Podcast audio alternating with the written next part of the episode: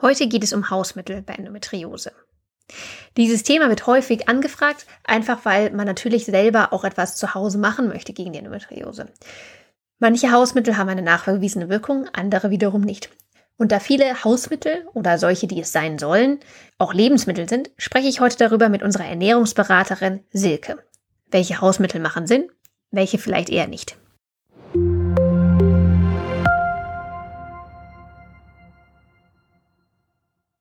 Ja, heute geht es um Hausmittel bei Endometriose. Die Hausmittel sind ja oft auch in der Ernährung oder in den ernährungsnahen Bereichen, würde ich jetzt mal sagen, äh, verortet. Und deswegen bin ich hier mit Silke, unserer zertifizierten Ernährungsberaterin.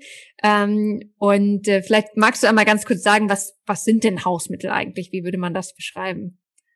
Hausmittel sind Sachen, die man im Prinzip zu Hause hat, also Lebensmittel oder nicht beschreibungspflichtige äh, Dinge, ähm, die man benutzen kann, ob die jetzt nachgewiesene Wirkung haben oder nicht, aber die man nutzt in traditionell überlieferten ähm, ja, Empfehlungen, um gewisse Leiden zu lindern oder zu heilen. Es kommt ein Teil kommt einfach nur so aus der Überlieferung, manches ist auch wirklich äh, wissenschaftlich erwiesen, dass es hilft manches ist einfach nur so traditionell verwurzelt. Da benutzt halt einfach ähm, ja die Deutschen das eine und die Amerikaner das andere Mittel, weil das einfach so seit Generationen überliefert wird. Wenn man jetzt, also wenn man jetzt sich so Hausmittel vorstellt, die zum Beispiel bei Endometriose oder Schmerzen hilfreich sein sollten, was müssten die für Eigenschaften haben? Also kann man das irgendwie beschreiben, was, was so für Eigenschaften da wichtig sind? Ja, wenn man unter Endometriose leidet, dann hat man Schmerzen, man hat Entzündungen, also sollte so ein ähm, Hausmittel, was bei Endometriose hilfreich ist, entweder schmerzlindernd wirken oder entzündungshemmend wirken oder vielleicht äh, krampflösende Wirkungen haben, äh, ja, abschwellend vielleicht, also wirklich was, was diese Endometriose-Symptome auslöst, in irgendeiner Art und Weise lindern. Ja, und ähm, das Beste ist ja, wenn es natürlich irgendwie schon Ergebnisse dazu gibt, die vielleicht auch auf Endometriose spezifisch sind. Gibt es denn ähm, Hausmittel, bei denen solche Eigenschaften, entweder die, die entzündungshemmenden Eigenschaften oder vielleicht sogar ähm, bei Endometriose schon was nachgewiesen ist, dass das helfen kann?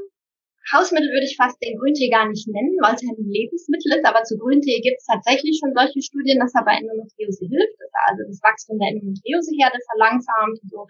Es ist ähm, ja eigentlich ein Lebensmittel. Ich würde es jetzt nicht als Hausmittel, weil das ist ein bisschen Cremchen oder so, aber ähm, Grüntee hilft ähm, als Matcha oder als Eistee oder einfach zum Frühstücken, einen dicken Pott Grüntee ähm, kann die Symptome von Endometriose lindern und vor allem auch das Wachstum der Endometrioseherde verlangsamen. Zumindest in Tierversuchen war das, ne? Also das heißt, es gibt jetzt, wie es oft so ist bei Ernährungsstudien, jetzt nicht ähm, wahnsinnig große Studien, aber es gibt zumindest Hinweise im Labor, was ja schon äh, mehr ist als bei vielen anderen Hausmitteln. Ne? Wie ist es zum Beispiel mit Ingwer? Das finde ich jetzt auch irgendwie ein Lebensmittel, aber ähm, ähm, aber genau. ja, Ingwer und Ingwertee ist ja, finde ich, auch so in aller Munde, ähm, zu Recht. Ja. Ingwer ist äh, könnte man fast sagen, Superfood. Ingwer wirkt äh, ja, ähnlich wie ähm, eine Schmerztablette, also Ibuprofen zum Beispiel, ist blockiert Rezeptoren im Körper, die für die Schmerzweiterleitung zuständig sind. Und wenn ich also Ingwer esse, wirkt das ähnlich. Ich ja, habe dadurch einfach ein geringeres Schmerzempfinden. Ingwer wirkt dann auch noch entzündungshemmend und ist natürlich auch lecker. Sehr gut. Ähm, ja, in, vielleicht zum nächsten, in vielen Tees gegen Frauenleiden, es gibt ja so Frauentees oder ähm, Hormontees oder äh, in vielen Tees, die letztendlich zum Beispiel bei Periodenbeschwerden ähm, ja empfohlen werden oder von der von den Teepackungen empfohlen werden, ist Frauenmantel enthalten. Gibt's denn da schon was zu? Auch da gibt es Studien, das sind aber immer äh, Tierversuchsstudien, also nicht an Menschen. Da muss man jedes Mal nochmal schauen, wie sehr kann man das dann auf Menschen übertragen. Aber bei Frauenmantel hat man tatsächlich festgestellt, dass das äh, dazu führt, dass die Endometrioseherde und Zysten schrumpfen können. Also deswegen ist Frauenmanteltee also nicht nur in der Naturheilkunde übermittelt als ein Frauentee, sondern auch tatsächlich wirksam. Gibt es sonst noch, ähm, du hattest vorhin entzündungshemmend gesagt, gibt es sonst vielleicht noch Hausmittel, die entzündungshemmend wirken? Kurkuma ist im Moment, glaube ich, genauso wie Ingwer in aller Munde. Ähm, Kurkuma wirkt entzündungshemmend. Da muss man aber aufpassen, dass man Kurkuma immer in Kombination mit Piperin, also mit Pfeffer, schwarzer Pfeffer zusammen anwendet. Und da gibt's ja dann auch schon wieder zig äh, Möglichkeiten, diese Golden Latte, ähm, dass man also mit einer Milch, ob jetzt pflanzlich oder tierisch, und einem Teelöffel Kurkuma und noch Zimt und halt immer diese Prise Pfeffer dazu, entzündungshemmend, einfach was Leckeres zu sich nimmt. Statt Süßigkeiten vielleicht. ja.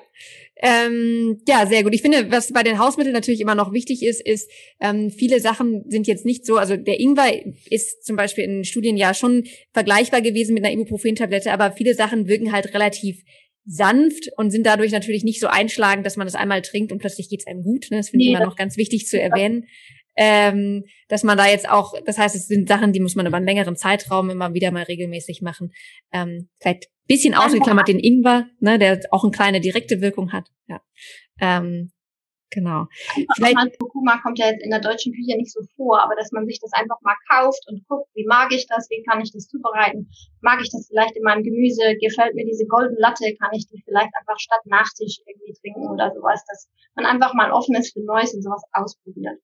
Genau, genau. Und wir haben ja jetzt schon gesagt, viele von diesen Hausmitteln sind ja am Ende Ernährungs Mhm. Äh, also Lebensmittel und ähm, Ernährung ist ja am Ende des Tages auch irgendwie ein Hausmittel. Ne? Gibt es vielleicht ähm, ganz kurz was, was du sagen kannst, äh, wie sieht gute Ernährung denn bei Endometriose aus?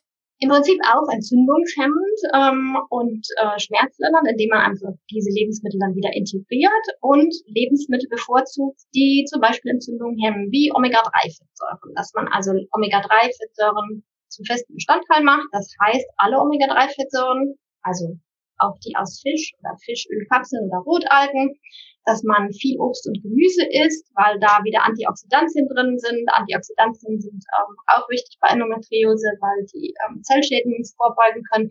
Also viel frisches Obst und Gemüse, dass man insgesamt eine ausgewogene Ernährung hat, also von allem etwas.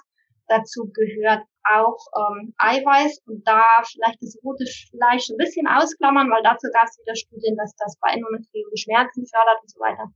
Ähm, eher pflanzenbasiert sich ernährt und äh, auch Bioprodukte bevorzugt, weil es da auch Hinweise gibt, dass ein äh, ja, großer Konsum von Obst und Gemüse aus äh, konventionellem Anbau, also mit äh, Pflanzenschutzmitteln behandelt, den Gesundheitseffekt von Obst und Gemüse ähm, nicht ganz so zeigen konnte.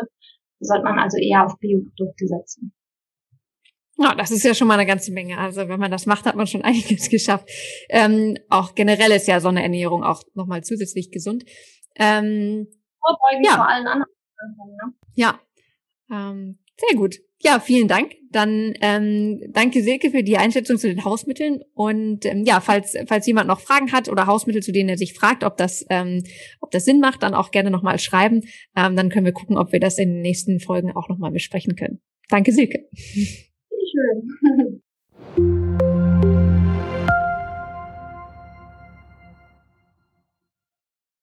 Das war das Interview zum Thema Hausmittel. Wir haben uns jetzt natürlich daran orientiert, über Hausmittel zu sprechen, die eher bei den Lebensmitteln verortet sind.